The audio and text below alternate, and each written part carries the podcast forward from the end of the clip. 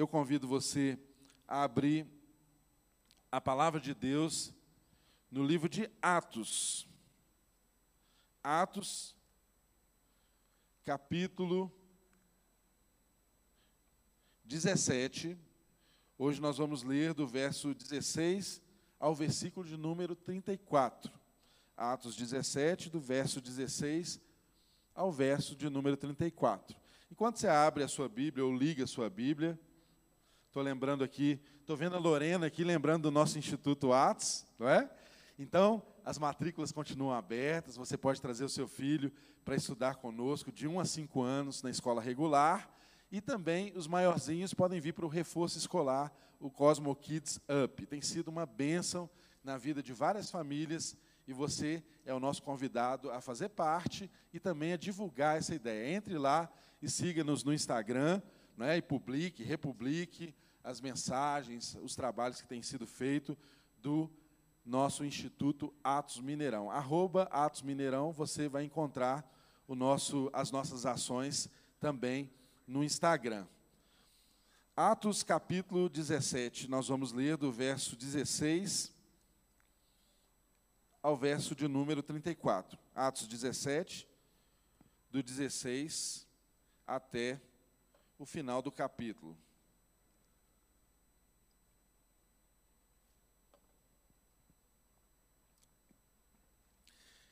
Está escrito aí. Enquanto esperava por eles em Atenas, Paulo ficou profundamente indignado ao ver que a cidade estava cheia de ídolos.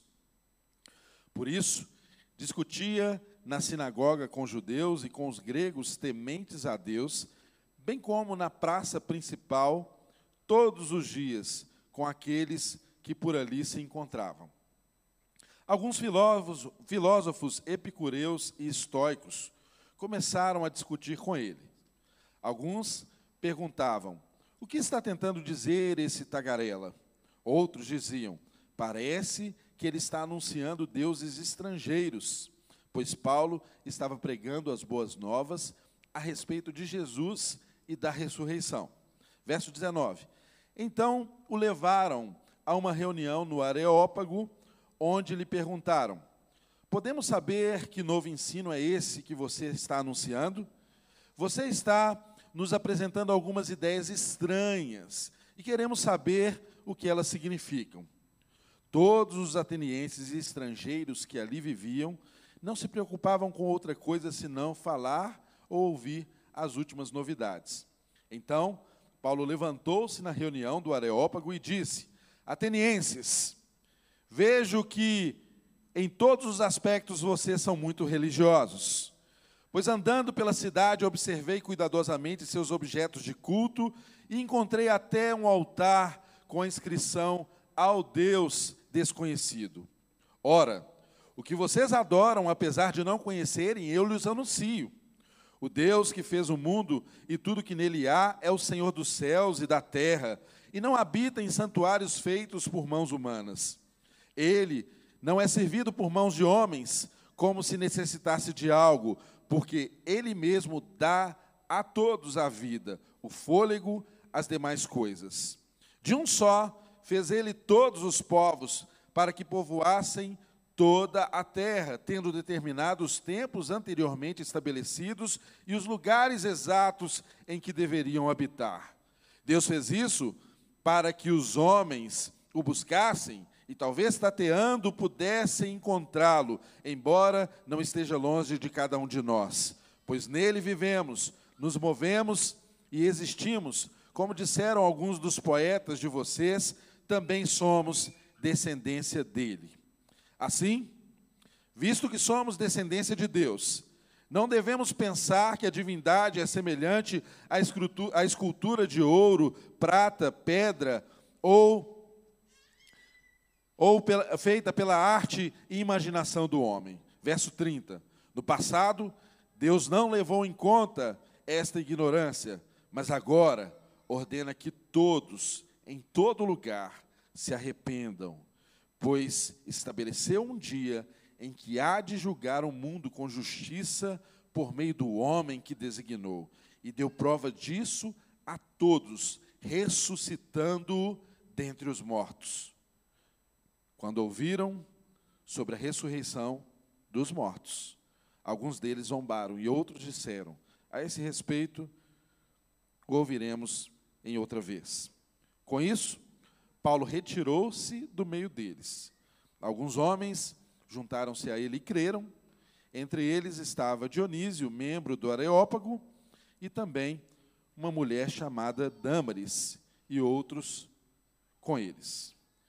Oremos, Pai, nós estamos diante da tua palavra, estamos diante de um texto tão maravilhoso, mas que, se não houver uma revelação a partir de uma obra do teu Espírito no nosso coração, nós sairemos daqui cegos, sem compreender a tua vontade e a realidade do Evangelho para nós.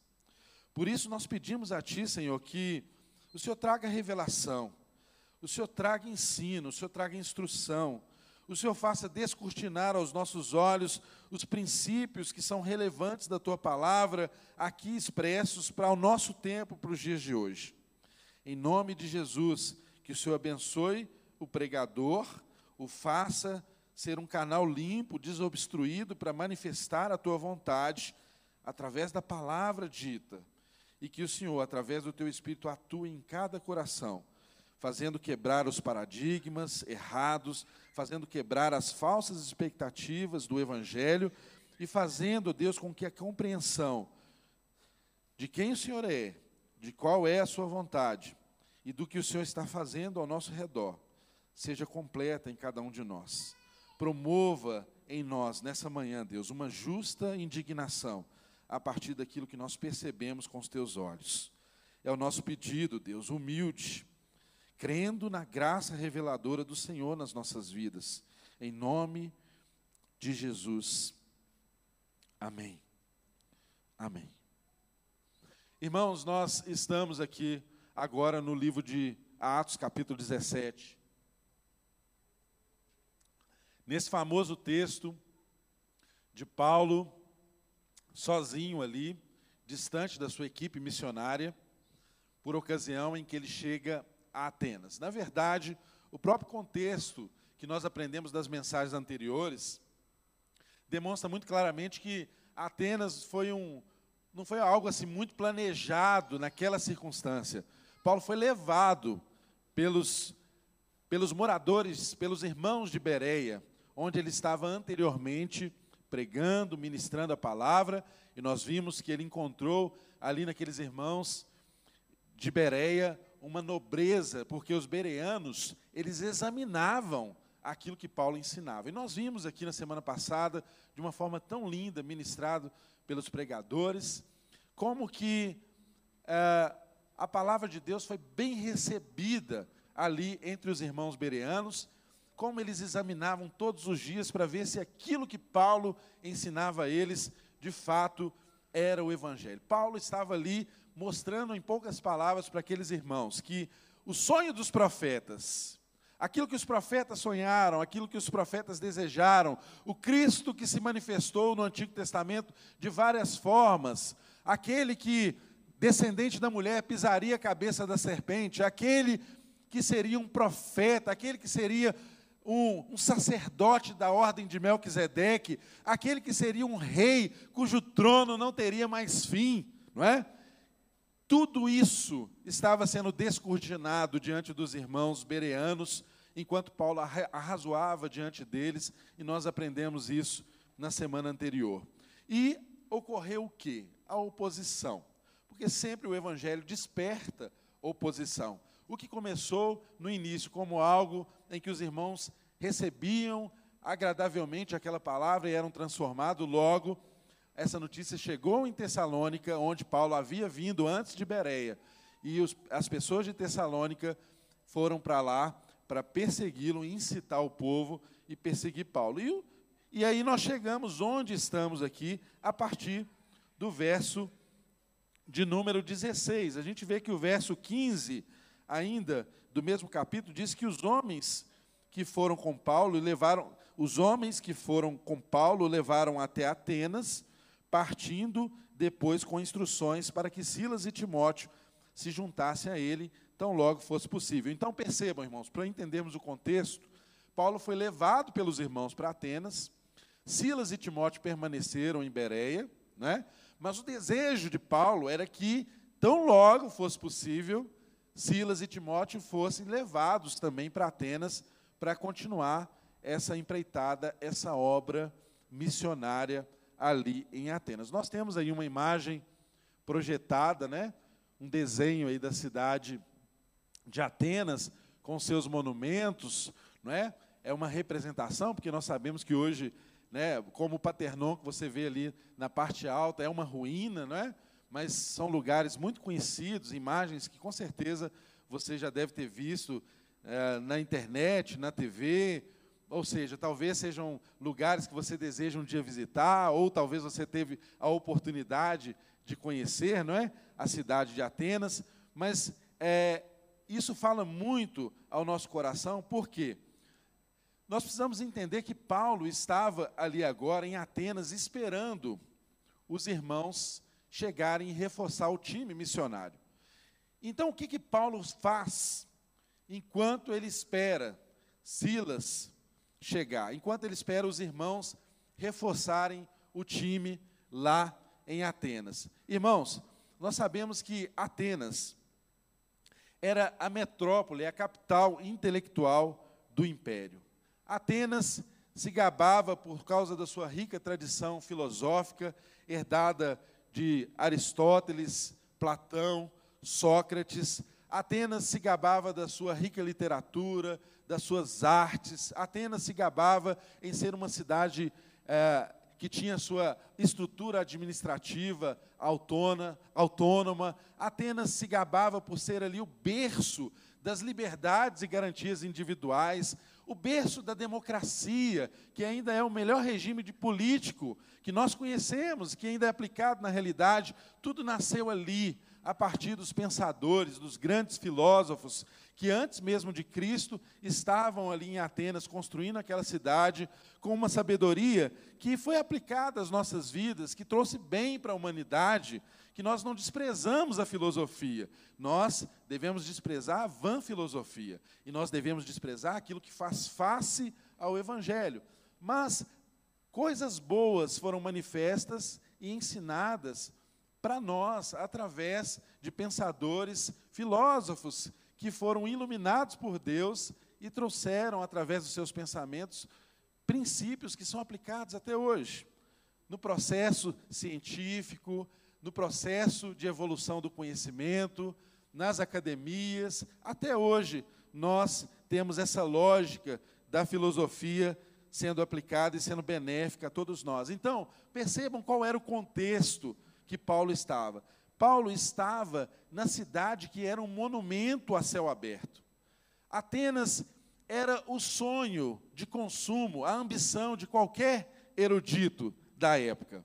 E nós sabemos que o apóstolo Paulo era um homem intelectual, era um erudito, era um homem que tinha uma boa formação, era um homem que certamente, mesmo sem ter ido, nunca ter ido a Atenas, ele conhecia através dos livros, dos seus estudos, onde estavam os principais pontos daquelas cidades que eram famosos, o Areópago, o lugar onde os filósofos se encontravam para discutir sobre a vida, sobre os valores, sobre as religiões, sobre os deuses, sobre a relação dos homens com os deuses, enfim, as decisões políticas, onde eram tomadas, onde eram as reuniões lá no Paternon, onde a Ágora, que era, que era a praça pública onde as pessoas se encontravam, e ali elas falavam sobre a vida, discutiam valores, enfim. Atenas era o sonho de consumo de qualquer erudita. Irmãos, é mais ou menos proporcional a você pensar um surfista, por exemplo. Qual surfista que não sonha em um dia pegar onda no Havaí? Ou em Nazaré, né? Aquelas ondas gigantes. Já viram, gente? Assustador de ver na televisão, né? O negócio é assustador de você assistir na TV, as ondas de Nazaré. Os surfistas brilham os olhos, eles querem estar num lugar como aquele, não é? É a mesma coisa de nós pensarmos, qual sociólogo não gostaria de um dia conhecer Sorbonne na França, não é? Qual é, amante da literatura portuguesa, não desejaria um dia conhecer a Universidade de Coimbra, em Portugal, né? onde é berço da literatura, onde se tem grandes referências da literatura portuguesa. Assim, nesse mesmo raciocínio, nós podemos pensar qual é amante da alta tecnologia, né? e nós temos muitos aqui, não gostariam de conhecer o Vale do Silício, né? na Califórnia, onde se pensa as iniciativas que mudam a internet, as redes sociais, a alta tecnologia, né? onde estão os pensadores. Não gostaria de estar ali. Um outro exemplo que eu pensei aqui: quem ama futebol aqui? Muitas pessoas, não é? Qual amante do futebol não gostaria de um dia conhecer o CT do Galo, não é? Esse exemplo não foi muito bom, né? Mas talvez do Chelsea, não é? Talvez do Real Madrid, não é verdade? Então, irmãos, por que eu estou citando esses exemplos? Para você compreender que Paulo estava no lugar que talvez fosse o sonho de infância dele. Quando ele era ensinado aos pés de Gamaliel, certamente ele também aprendia não apenas sobre a cultura judaica, mas também a cultura dos povos. E nós sabemos que no período de Alexandre o Grande houve uma helenização, né? o, o império de Alexandre o Grande ele tinha um objetivo maior também de levar a cultura grega aos povos. Então, a cultura grega, ela era conhecida, ela era desejada, e todo grande intelectual, todo grande erudito, o sonho dele era um dia conhecer aquela cidade que representava a mais alta sabedoria do mundo antigo. Atenas era, de fato, um monumento vivo, um monumento aberto, a céu aberto, onde você tinha lugares que representavam a história do pensamento da humanidade, onde você tinha lugares que você aprendia o tempo inteiro. Então, era natural que Paulo estivesse ali, talvez como um turista, aproveitando o tempo para fazer um tour, enquanto Timóteo e Silas não chegavam. Mas qual é a pergunta que paira para todos nós logo de início aqui? É exatamente sobre isso. O que que Paulo viu? O que que Paulo sentiu? O que que Paulo fez? E o que que Paulo disse diante daquilo que estava aos seus olhos? O que que Paulo fazia enquanto ele esperava os seus irmãos chegarem para continuar a obra missionária. Como foi o comportamento? Como que Paulo se comportou ali em Atenas? Será que o seu comportamento foi exatamente o comportamento de um turista descompromissado? Como alguém que olha apenas as paisagens e degusta o sonho de infância? Será que Paulo andou por Atenas como era de se esperar que qualquer erudito andasse, olhando, admirando a beleza da arquitetura dos prédios, olhando e admirando a beleza dos lugares onde os grandes homens haviam estado, pensado, discutido, arrazoado, transformado a história da humanidade através do pensamento? Então, irmãos, percebam, havia em Atenas todos os motivos possíveis do mundo para que Paulo andasse de forma distraída. No entanto, o que o texto bíblico nos revela é que isso não aconteceu. Então, a primeira lição: se você quiser mudar a sua realidade, transformar o mundo à sua volta, você precisa enxergar a realidade que o rodeia com os olhos de Deus e não com os olhos de um turista descompromissado. E é exatamente isso que nós percebemos com Paulo. O texto diz que enquanto ele esperava os irmãos, ele ficou profundamente indignado ao ver que a cidade estava cheia de ídolos. Irmãos, ele não ficou ali admirando as belezas daquele lugar, por mais que aquele lugar fosse belo e atraente. Gerou no coração de Paulo uma profunda indignação. Alguns tradutores dizem que a palavra usada, ela equivale a dizer que ele teve ânsia de vômito, náuseas, ao perceber a beleza daquela cidade, a beleza da criatividade em tudo que foi construído ali, por dons dados por Deus àqueles homens, mas que eles se dedicaram a outros deuses e tinham diversos ídolos. Templos dedicados a deuses ecléticos, tinha Deus para tudo, como nós veremos aqui ao longo desse texto. Então, Paulo não tinha um olhar descompromissado. Paulo, primeira, o primeiro ponto aqui de nós entendermos é o que, que ele viu, com quais lentes Paulo enxergou o mundo ao seu redor. Porque, irmãos, nós estamos diante de um texto aqui que nos ensina a evangelizar. Nós estamos diante de um texto que nos ensina a alcançar os perdidos. Nós estamos diante de um texto extremamente inspirado pelo Espírito de Deus, conduzindo o seu povo e que produziu uma mudança, não apenas em membros do Areópago, não apenas em Dionísio e Dâmaris, mas mudou a Grécia, mudou o mundo antigo, mudou o Ocidente, e isso chegou a mim e a você.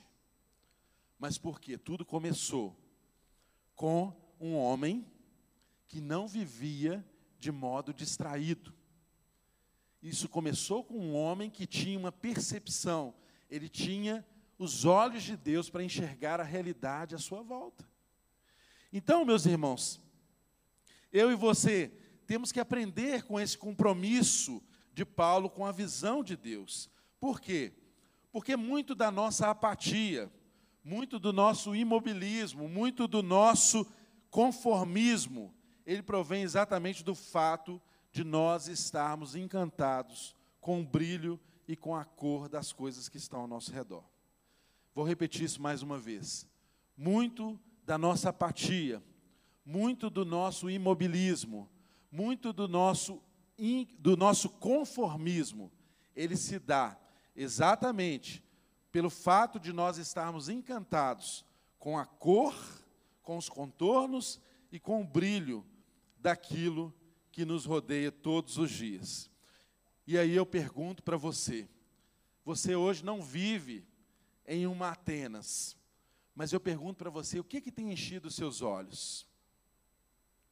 O que, que tem feito você andar por aí distraído? Sem a percepção e sem os olhares que Deus gostaria que eu e você tivéssemos. Irmãos, nós estamos em uma realidade em que as redes sociais, elas parecem a todo tempo pintar a vida de uma forma muito colorida e encantadora para todos nós. Nós estamos imersos, submergidos em um padrão de vida que é completamente real, propagado através das redes sociais, um padrão, uma realidade que não é a nossa. Nós vemos nas redes sociais, nos dias de hoje, um padrão estético distante da nossa realidade, mas você olha para aquela estética e você acredita que aquilo, que aquilo é para você. Não é? Você olha para aquela barriga tanquinho manipulada lá no Photoshop, sei lá o quê, mas você acredita que aquilo é para você. Nós vivemos em um tempo em que as pessoas têm hábitos de consumos irreais. E somos alimentados através das redes sociais nisso também, olhamos para hábitos de consumos irreais que só promovem em nós o quê? Um desvio de status e um endividamento desnecessário para você mostrar para as pessoas aquilo que você não é, de fato. Como que tem sido o seu olhar para aquilo que se apresenta monumental ao seu redor? Você olha e acredita. Nós vivemos em uma sociedade no meio de pessoas que acreditam que de fato tem milhões de amigos e seguidores. que acreditam nos elogios públicos que recebem e nas curtidas que recebem nas redes sociais. Será que todo mundo que te curte realmente te curte? Será que você tem milhões de amigos, como de fato parece? Irmãos, estamos vivendo um mundo de ilusões. E estamos olhando para essas coisas e ficamos encantados com elas e andando distraidamente, tendo o nosso tempo completamente consumidos, vivendo uma vida de aparência e andando exatamente como um turista descompromissado, que não enxerga como Deus enxerga, que não vê como Deus vê. E por isso, não se compromete com as causas que Deus se compromete. De fato, se nós não pensarmos como que nós temos sentido e percebido as coisas ao nosso redor, a nossa vida vai ser essa coisa fake, essa coisa ilusória. E qual que é a percepção de Deus? Qual que é o olhar de Deus? Irmãos, diante de Deus tudo é patente. Diante de Deus tudo é nu. Diante de Deus tudo é o real. Diante de Deus não se representa, diante de Deus não se tem máscara, diante de Deus não se tem filtros. Diante de Deus não se tem nem sequer reputação. Deus não te conhece nem por sua reputação. Ele conhece o seu caráter. Ele sabe de fato quem você é no íntimo. Ele sabe das suas características, ele sabe quem você é. Você não tem condição de representar para Deus. E a nossa vida, às vezes, caminha distraidamente por causa disso. Agora, o que, que Paulo nos ensina? É que nós precisamos aprender a perceber as realidades que existem atrás dos aparentes. O que está atrás daquilo que aparenta? O que, que está atrás daquilo que é visível aos nossos olhos? Irmãos, nós, como bons mineiros, sempre que fazíamos uma viagem de carro, ao longo da estrada você olhava as montanhas, e o que, que um bom mineiro sempre acreditou? Que atrás de uma montanha tem outra montanha, não é? Agora, nos últimos tempos, nós temos aprendido que não, que atrás de uma montanha tem sempre uma barragem de rejeitos colocando nossa vida em risco. Não é verdade? Por quê? Nós aprendemos a enxergar uma realidade que há por detrás daquilo que se nos apresenta pelo caminho. Então, com esse exemplo, eu quero, desejo mostrar a vocês, eu creio que Deus quer ministrar os nossos corações, que nós não podemos caminhar na nossa vida pelo aparente, pelo visível. O chamado de Deus é para que a gente veja as coisas invisíveis. E nós só podemos ver o invisível com os olhos de Deus. Só um camarada ligado a Deus podia enxergar em Atenas aquilo que Paulo enxergava. Será como eu e você olhamos para as nossas cidades? Você olha, por exemplo, para Brasília e vê o quê? Como um turista, você pode enxergar uma cidade que tem grandes quadras, prédios modernos, uma arquitetura planejada. Mas como Deus, você pode olhar e perceber que aquelas quadras enormes separam as pessoas e fazem elas serem solitárias. Com o olhar de Deus, você pode perceber os negócios mal feitos, as tramóias, o tráfico de influência que acontece de forma errada naquele lugar. E aí, irmão, se nós enxergarmos isso, começa a brotar no nosso coração uma justa indignação que promove uma transformação no mundo ao nosso redor. Do contrário, nós vamos apenas apreciar a beleza dos lugares que estão ao nosso redor. E isso se aplica a tudo. Isso se aplica a tudo na vida. Não apenas a cidades como Atenas. Se aplica a mim, se aplica a você, meu irmão. Enquanto eu falo para você aqui, tem centenas de pessoas sentadas diante de mim. Nós estamos num ambiente em que é convencionado que, enquanto o pastor fala, as ovelhas escutam. Mas o que, que há por trás dessa aparência? Quem são as pessoas e quais os conflitos que elas estão enfrentando por trás daquilo que se aparenta aqui? num ambiente condicionado, convencionado, os modos de comportamento, em que você já é educado a como se deve comportar, o que é essa pessoa que está por trás do que você apresenta.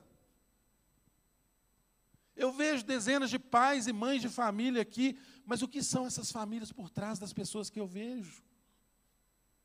Quem são essas pessoas na segunda-feira?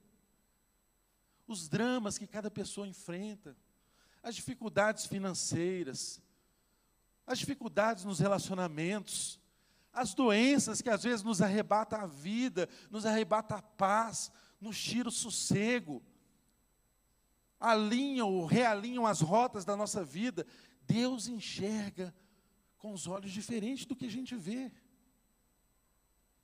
E o que Paulo nos ensina foi exatamente isso, que ele estava alinhado com Deus, e ele pôde direcionar sua justa indignação, mas a partir daquilo que ele podia ver através de Deus. Só com o olhar de Deus nós podemos indignarmos justamente. Só com o olhar de Deus nós não andamos como mero turista por aí, distraídos. Enquanto eu meditava nessa palavra ontem, ontem, irmãos, ontem, é meio estranho, né? ontem, fui bem mineiro, né? ontem. Enquanto eu meditava nessa palavra ontem, irmãos, eu saía à noite na varanda da minha casa, eu moro num lugar alto, e de lá eu via um parque de diversão com um monte de luzes acesas, e uma música lá, um funk que eu não conseguia distinguir o que, que era, tocando. Mas tinha um restaurante mais perto da minha casa, numa parte baixa, que o som chegava lá em cima, nitidamente, e eu via a música que o cara estava tocando. Sabe qual era? O acaso vai me proteger enquanto eu andar distraído. Você não conhece, não, né? Você é crente, né? Não, ninguém conhece, só eu, né? Cantei certinho? Eu já ouvi, eu ouvi ontem, da varanda da minha casa que, que essa música estava expressando? Um modo de ver a vida. Um jeito de ver a vida de levar a vida. E que nós vamos aprender aqui que não é o jeito que o apóstolo Paulo entendia como certo. Não é o jeito que Deus nos ensina. E por isso, irmãos, nós precisamos entender que uma justa indignação que nasce no coração da gente, ela tem que nos levar a uma atitude certa. O que, que nós vamos fazer a partir do momento em que Deus desperta em nós e nos faz enxergar com o olhar dele, nos faz sentir como ele sentiu.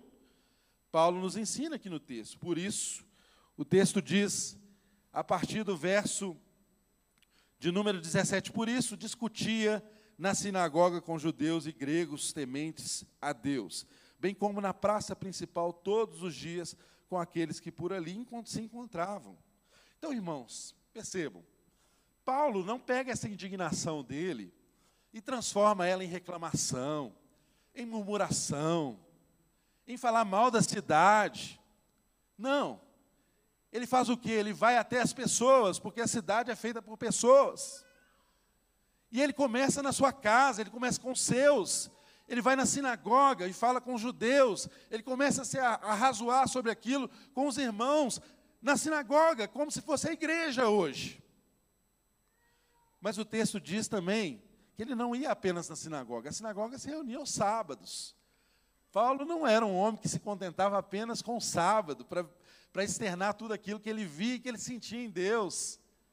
E o texto diz que ele também discutia com gregos tementes a Deus, bem como na praça principal, todos os dias com aqueles que por ali se encontravam, irmãos. Paulo ia para praça, para a ágora, que era o lugar onde as pessoas iam para conversar, onde havia mercado, onde as conversas aconteciam, a banca de revista do lado da sua casa, o shopping, o lugar onde as pessoas se distraem, o parque de diversão. O que, que você faz enquanto você leva o seu filho para o parque para brincar e tem outras famílias lá do seu lado? Quais são as conversas? Que saem ali naqueles encontros. Paulo, ele era intencional. Ele ia na sinagoga, mas ele ia no lugar onde as pessoas estavam. Paulo podia sentar na mesa de um bar com alguém sem se contaminar e falar das realidades do evangelho, do reino. Ele foi até essas pessoas. E por causa desse movimento dele ir até as pessoas, o que, que aconteceu? O texto diz que, verso 18, alguns filósofos epicureus e estoicos começaram a discutir com ele.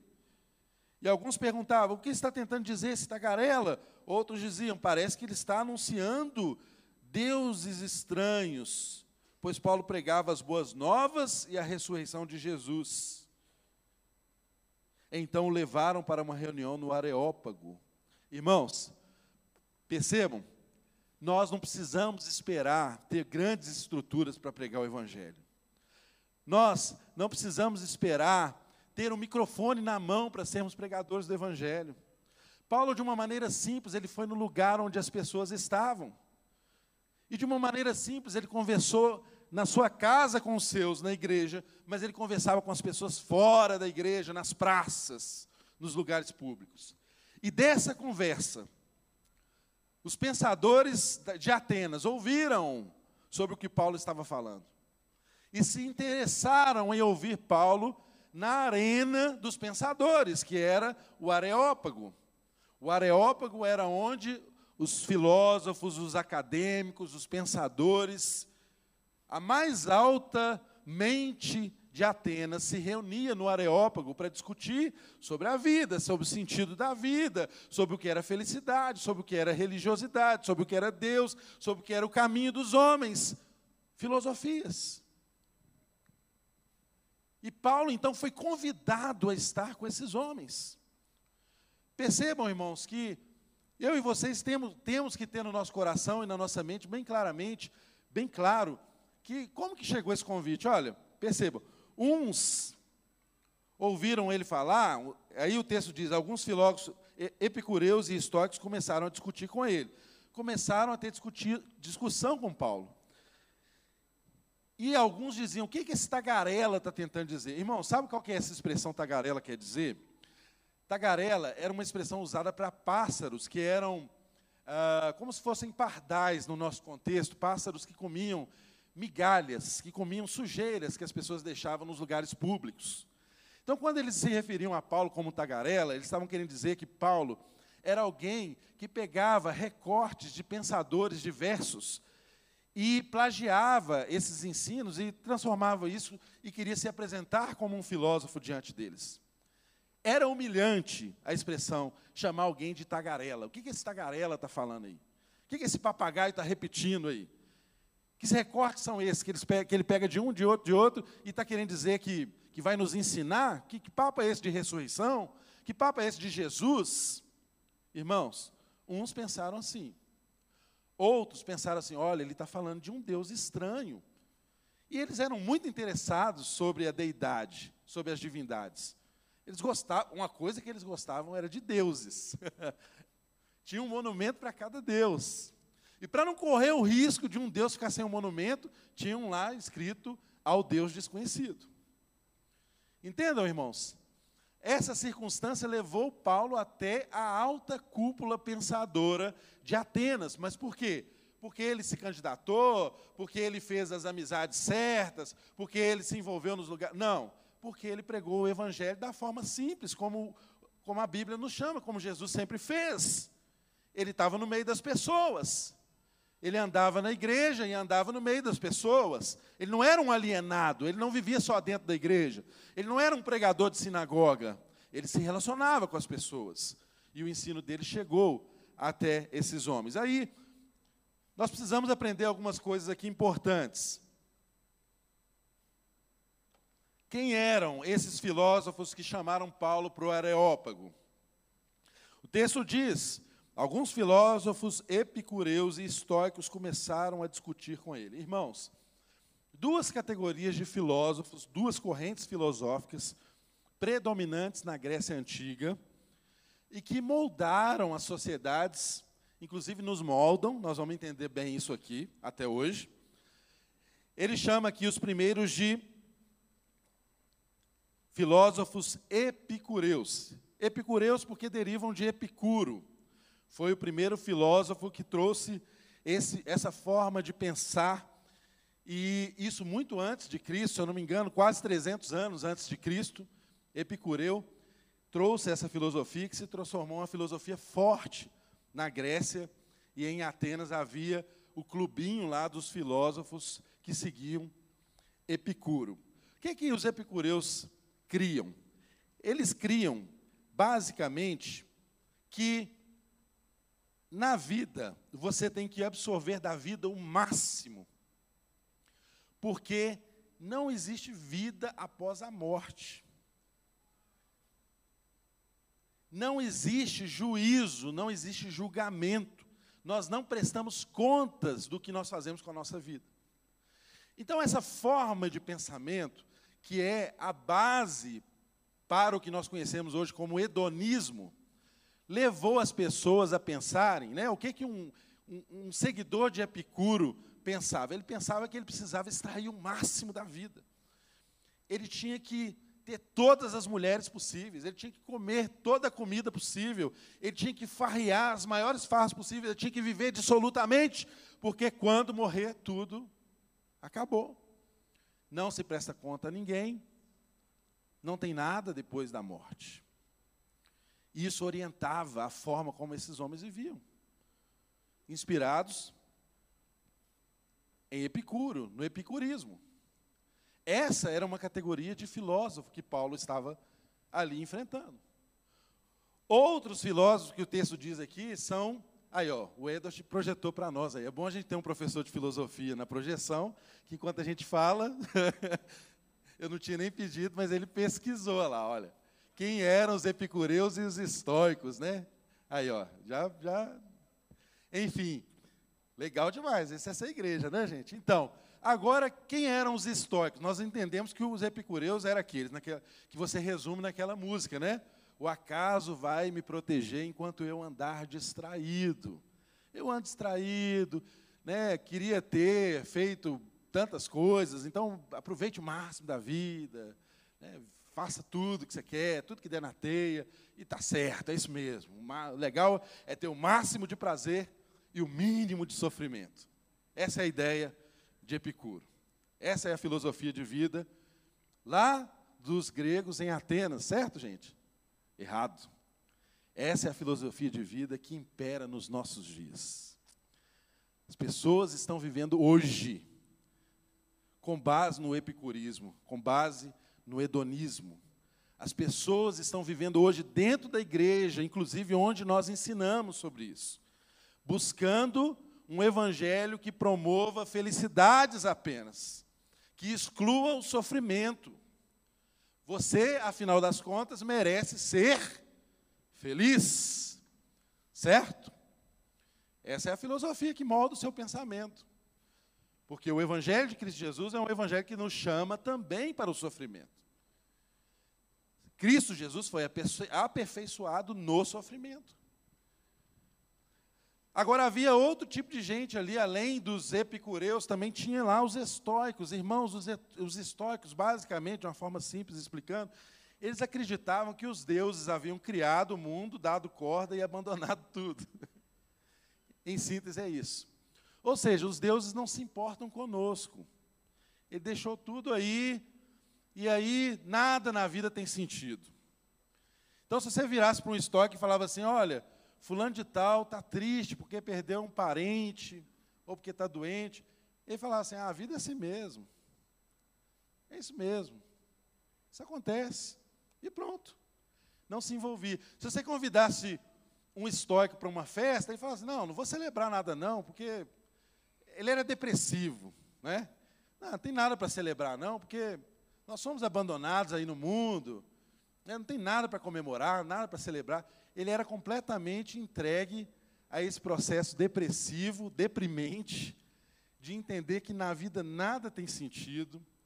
Então, nem o prazer, nem as alegrias, nem a tristeza, o sentimento dos outros, era a ideia de um estoico. Era uma das bases aí do estoicismo. E Paulo está discutindo exatamente com esse tipo de gente. Paulo está falando exatamente para gente que tem o pensamento moldado por isso. O estoico era alguém apático, era alguém que não se movia, era alguém que não se importava com a realidade que está ao seu redor. Era alguém que não se conduía com o sofrimento das pessoas. Era alguém que era destituído de misericórdia, porque ele entendia que essas coisas acontecem mesmo e pronto. Resumia assim. Aí eu pergunto para você: o estoicismo ficou lá na Grécia? Nós nunca tivemos um tempo de tantas pessoas insensíveis, de tantas pessoas que não se importam umas com as outras, de tantas pessoas que não se entregam a trabalhar em favor do outro, que se entregaram à mornidão, à apatia. Então temos esses dois extremos moldando a nossa mente. Ou as pessoas se entregam aos prazeres e querem viver o máximo, você vai lá nas redes sociais, está todo mundo bonito, né? Todo mundo quer mostrar o carrão que tem. Ninguém, você não vê na rede social ninguém mostrando, empurrando carro, né? carro com defeito e tal. É só carro bonito, são as viagens maravilhosas, com fundo musical, tudo com filtro, tudo fake. Eu estou falando aqui que a gente não deva ter redes sociais, não, não é isso, irmãos, me entendam. O que eu estou dizendo é onde está o nosso olhar, onde está a nossa percepção da vida. O que, é que nós estamos enxergando? Será que nós enxergamos atrás do que é aparente? Será que nós estamos enxergando o que é invisível aos olhos das pessoas? Por quê? Porque o Evangelho chegou a eles, com Paulo, através de uma percepção daquilo que era invisível. Foi o invisível, o que não era aparente, que conduziu o evangelismo de Paulo, ali em Atenas. E o texto nos mostra isso de uma forma muito clara. O texto nos mostra isso de uma forma muito clara, quando Paulo vai ali e discute com eles no Areópago e fala da sua fé e defende aquilo que ele pensa, com respeito a eles, mas colocando as suas posições, dando a razão da sua fé. Irmãos, nós precisamos muito de pensadores que saibam defender a fé cristã nos seus trabalhos, naquilo que fazem. A gente não precisa é, ter um cargo eclesiástico para a gente ser um defensor da fé, não. Irmãos, nós clamamos que Deus nos dê a graça de termos escritores, de termos jornalistas, de termos dramaturgos, produtores, artistas, atores, pessoas de todas as formas de arte que expressam a sua fé, sabendo aquilo que estão dizendo, que tenham o que dizer, que conheçam o Evangelho verdadeiramente e expressem essa verdade através daquilo, do dom, do talento que Deus depositou nessas vidas. Nós precisamos urgentemente disso. E Paulo era um homem que tinha essa percepção e que se entregava dessa forma aquilo que Deus depositou na vida dele ele entregava com muita maestria, ensinando e fazendo pontes com a realidade daquelas pessoas.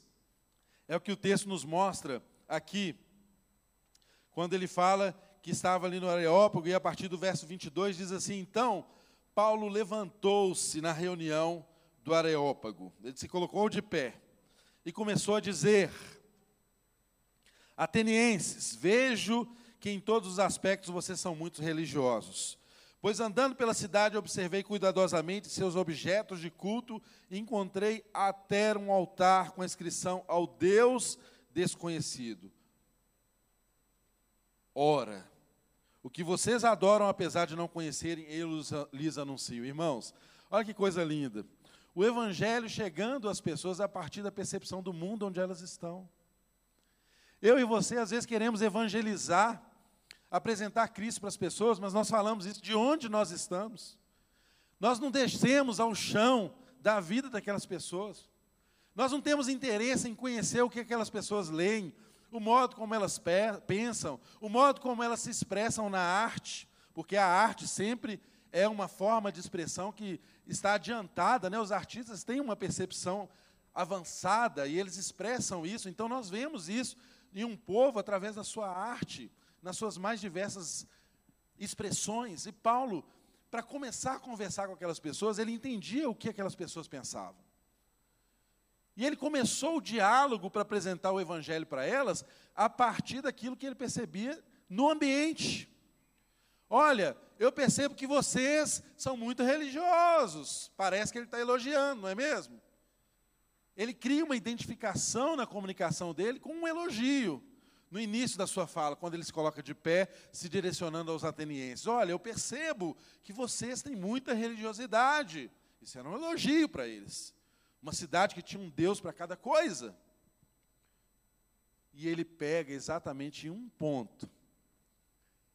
Inclusive, percebo que vocês ergueram um altar com inscrição ao Deus desconhecido. Olha que lindo, irmãos ele faz a ponte da necessidade real daquelas pessoas. Irmãos, um turista descompromissado em Atenas, o último altar que ele colocaria os olhos seria o altar ao Deus desconhecido.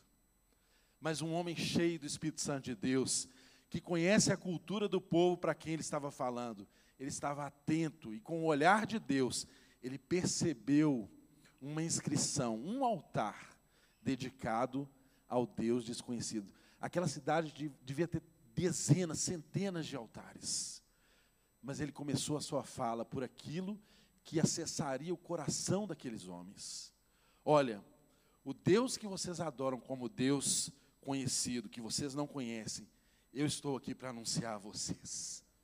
Irmãos, eu até me emociono, porque é tão lindo a gente perceber a palavra de Deus, ela nos corta, ela, ela fala ao nosso coração, e como é bom a gente a gente perceber Deus falando através desses homens que eram como eu e como você, cheios de debilidades, cheios de falhas, mas que se tornaram ilimitados pelo poder do Espírito Santo, atuando na vida deles. Isso é para mim, isso é para você, meu irmão.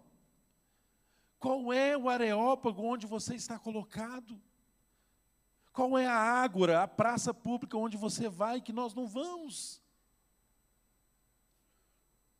Peça a Deus para abrir os seus olhos, para colocar na sua boca a palavra revelada com poder, com graça, para você alcançar os corações daqueles que Ele tem te dado. Eu tenho absoluta convicção que o mesmo Espírito que ressuscitou Jesus dentre os mortos habitou na vida de Paulo e habita na minha vida e na sua.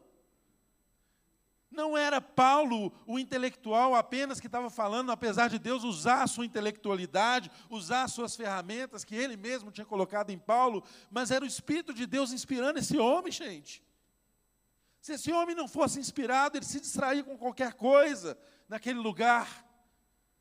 E o texto diz que ele começa se identificando com aqueles homens, dizendo: Olha, o que vocês adoram sem conhecer é o Deus que fez o mundo e tudo que nele há. O Senhor dos céus e da terra. Ele não habita em santuários feitos por mãos humanas, irmãos. O que mais havia em Atenas era santuários feitos por mãos humanas. E ele disse para aqueles homens: Olha, o Deus que vocês não conhecem e que eu apresento para vocês, ele não cabe naquilo que vocês constroem. Um bom intelectual poderia entender que Paulo estava dizendo para ele: olha, o Deus que eu estou te apresentando não cabe nos seus esquemas filosóficos, não cabe nas suas perguntas, nas suas indagações. Irmãos, e Paulo diz: ele não é servido por mãos de homens, como se necessitasse de algo, porque ele mesmo dá a vida a todos o fôlego e as demais coisas. Ele mostra que o nosso Deus é o Deus criador de todas as coisas, é aquele que nos sustenta, é aquele que nos coloca de pé, é aquele que nos dá vida. Não somos nós que oferecemos algo para esse Deus, nós somos dependentes dele. É a graça dele que se renova por misericórdia todas as manhãs sobre nós. E por isso nós não somos consumidos, por isso nós estamos aqui sustentados pela graça dele. Se ele retirar a mão, nós não sobrevivemos, irmãos. Ele diz: esse Deus, ele não é sustentado por vocês, é ele quem sustenta vocês.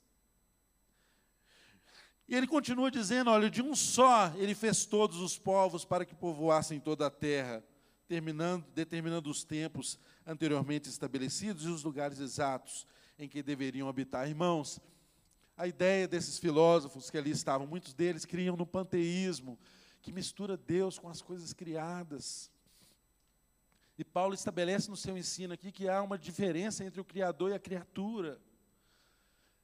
Que não é a criatura que sustenta o Criador. E o povo de Israel conhece isso desde o Egito, quando Deus estava libertando o povo, o processo do deserto foi exatamente ensinar para esse povo que o Deus que lá no Egito eles precisavam amassar barro, trabalhar, escravizados, para adorar esse Deus, porque o Deus dos egípcios recebia adoração através do trabalho. Moisés educou esse povo a receber o maná que vinha dos céus, a receber a graça. Irmãos, Compreenda, tem coisa que nós não podemos alcançar por nosso esforço. Tem coisa que o nosso trabalho não nos provê. Tem coisa que o nosso dinheiro não pode comprar para nós.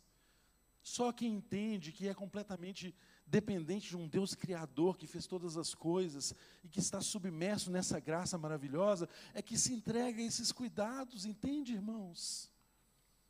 Esses homens se gabavam da sua filosofia e Paulo os ensinava ali que Deus fez isso para que os homens o buscassem e talvez Tatiano pudesse encontrá-lo, embora não esteja longe de cada um de nós. Olha só, ele, ele, ele inclui Deus na vida daquelas pessoas. Ele não fala, Deus não está longe de vocês, Deus não está longe de mim.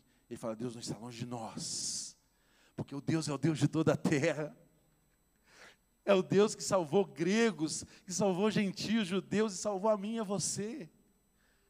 E Paulo demonstra isso com muita maestria. Aqueles homens dizendo para eles assim: olha, pois nele vivemos, nos movemos e existimos. Como disseram alguns dos, dos poetas de vocês, também somos descendência deles, irmãos. Olha que lindo que Deus faz. Quando Paulo diz, olha, pois nele vivemos, nos movemos e existimos, Paulo não está citando as Escrituras, sabe o que, é que Paulo está citando? Paulo está citando um poeta epicureu. Paulo está citando um filósofo que inspirou aqueles homens que estavam ali com ele. Paulo está citando pessoas que inspiravam aqueles com os quais ele estava discutindo. Paulo conhecia de poesia grega. Ele estava falando e usando da sua cultura para comunicar o evangelho com a linguagem que aqueles homens poderiam entender. A expressão também somos descendência dele também é uma expressão poética de filosofia grega.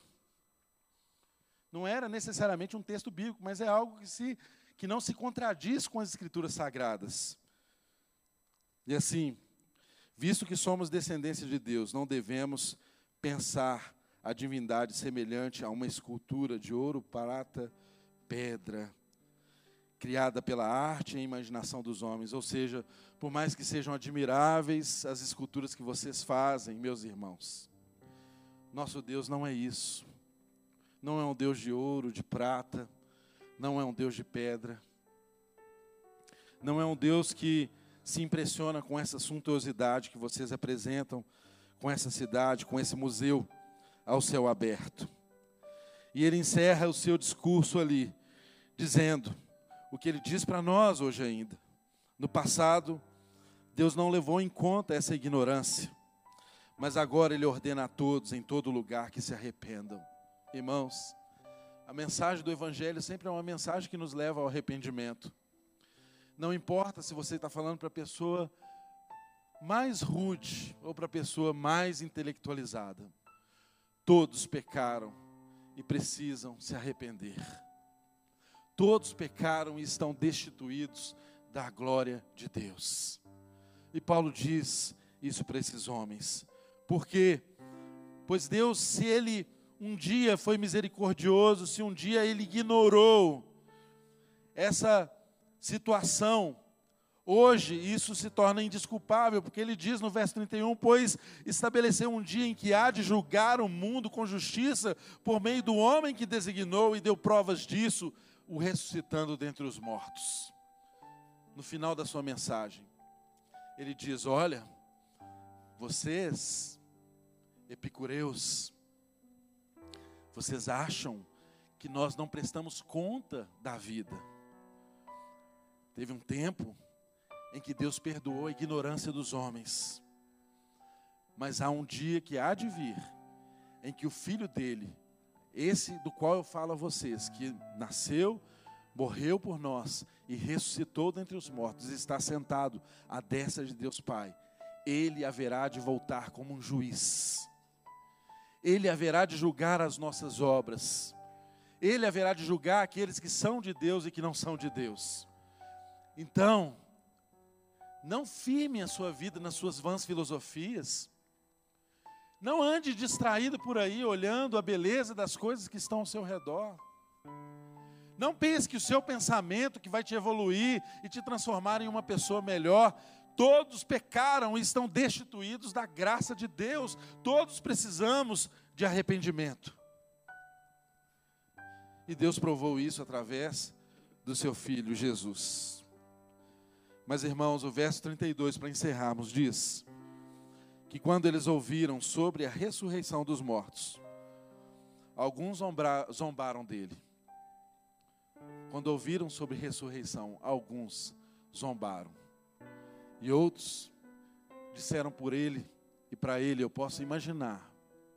Deram um tapinha nas costas dele e falaram assim: a esse respeito aí, a gente ouve em uma outra oportunidade.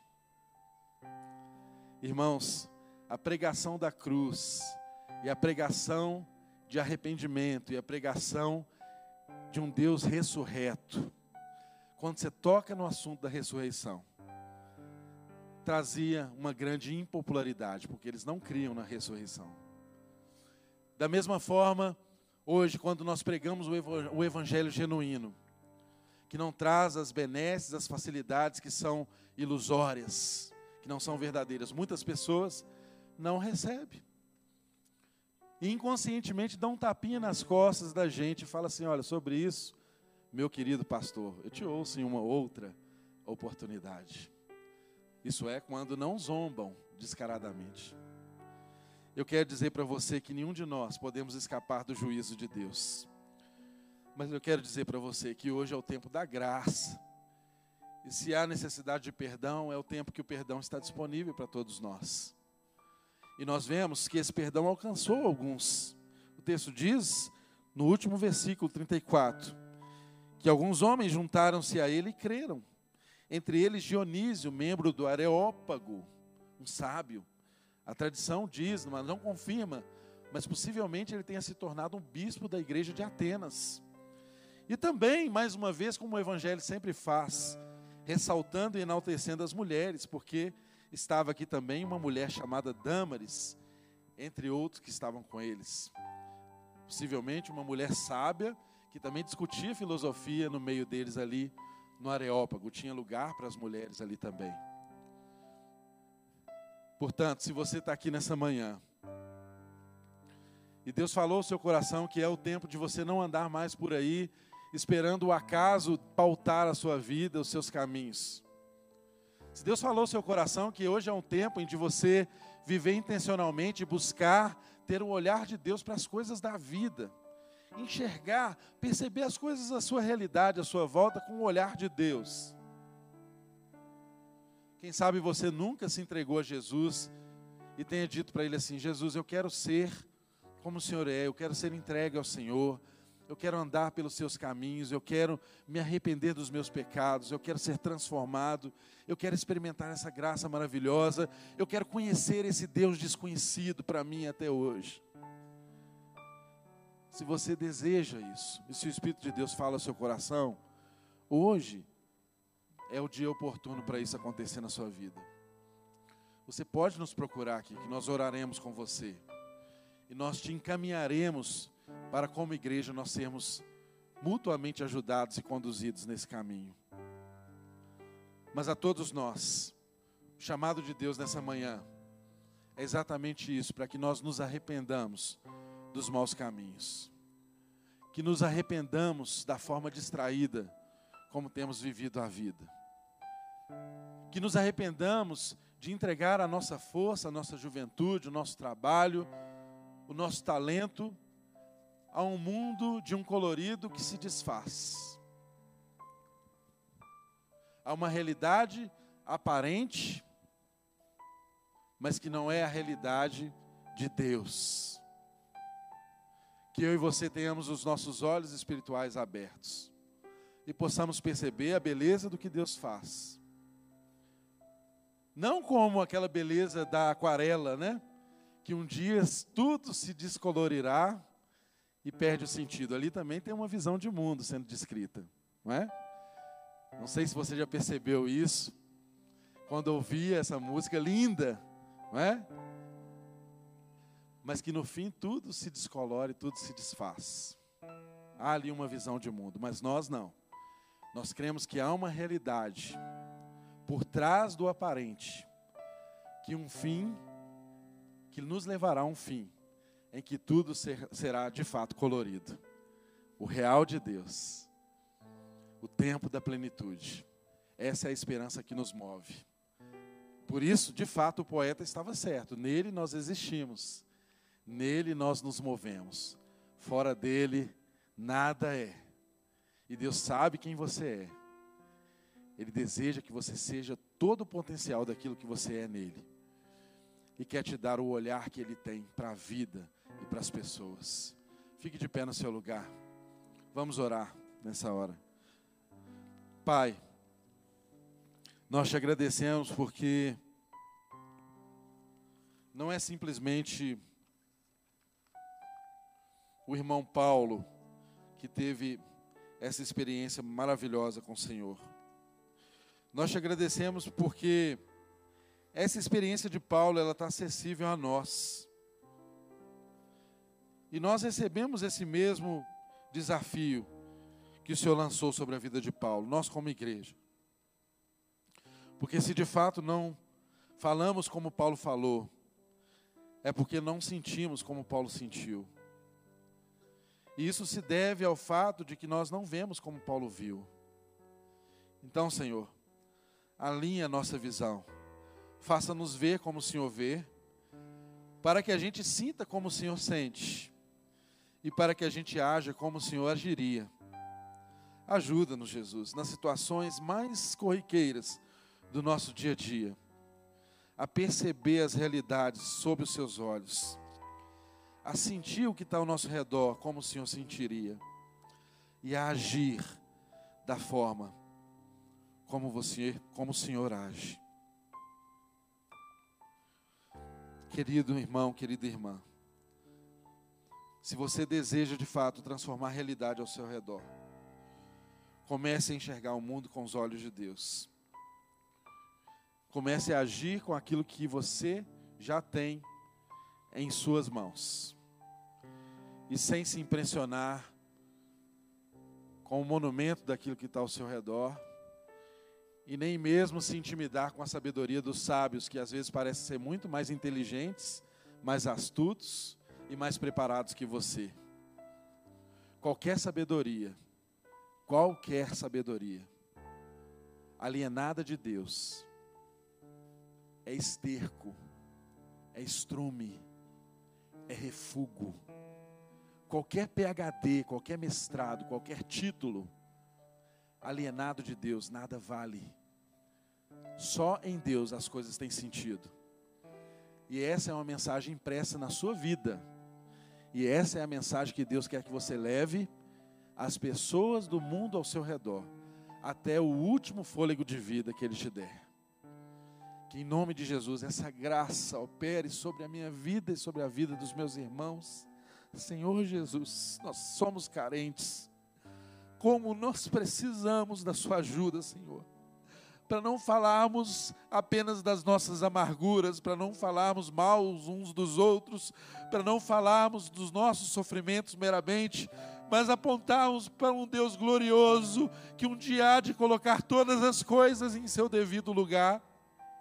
Ajuda-nos, Deus, a anunciar o Deus que é criador de todas as coisas, o Deus que nos dá esperança, o Deus que nos dá paz, o Deus que pacifica a nossa alma, o nosso coração, o Deus que não está restrito à materialidade, o Deus que não está restrito à felicidade da vida, aos prazeres da vida, mas ao Deus que está conosco, seja se andarmos nos altos montes, seja se passarmos pelo vale da sombra da morte Jesus, como salmista, ainda que passarmos pelo vale da sombra da morte, não temeremos mal algum, porque tu está conosco. A tua vara e o teu cajado é o nosso consolo. Tu preparas uma mesa perante os nossos inimigos e nós podemos celebrar a vitória do Senhor na nossa vida como povo teu cuida de nós, abra os nossos olhos, faça-nos perceber com os teus olhos, Senhor,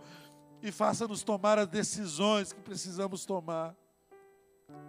gere um coração arrependido todos os dias, quebrantado diante do Senhor, que não se cansa de se dobrar, porque haverá um dia em que todo joelho se dobrará e toda língua confessará que Jesus Cristo é o Rei do universo, Senhor.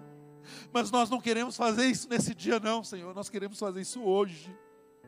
Hoje nós queremos declarar o Seu senhorio sobre nós. Que seja assim sobre a nossa casa. Que seja assim sobre nossas vidas. Que a nossa família não seja uma fachada, Deus. Que a nossa casa não seja um monumento bonito por fora e corroído por dentro. Que o Senhor nos dê a graça de sermos pessoas cheias do Teu Espírito é o que nós pedimos, Senhor, em nome de Jesus. E para a tua glória, Senhor. Amém. Vá na graça, vá na paz, meu querido irmão. Deus te abençoe, viu?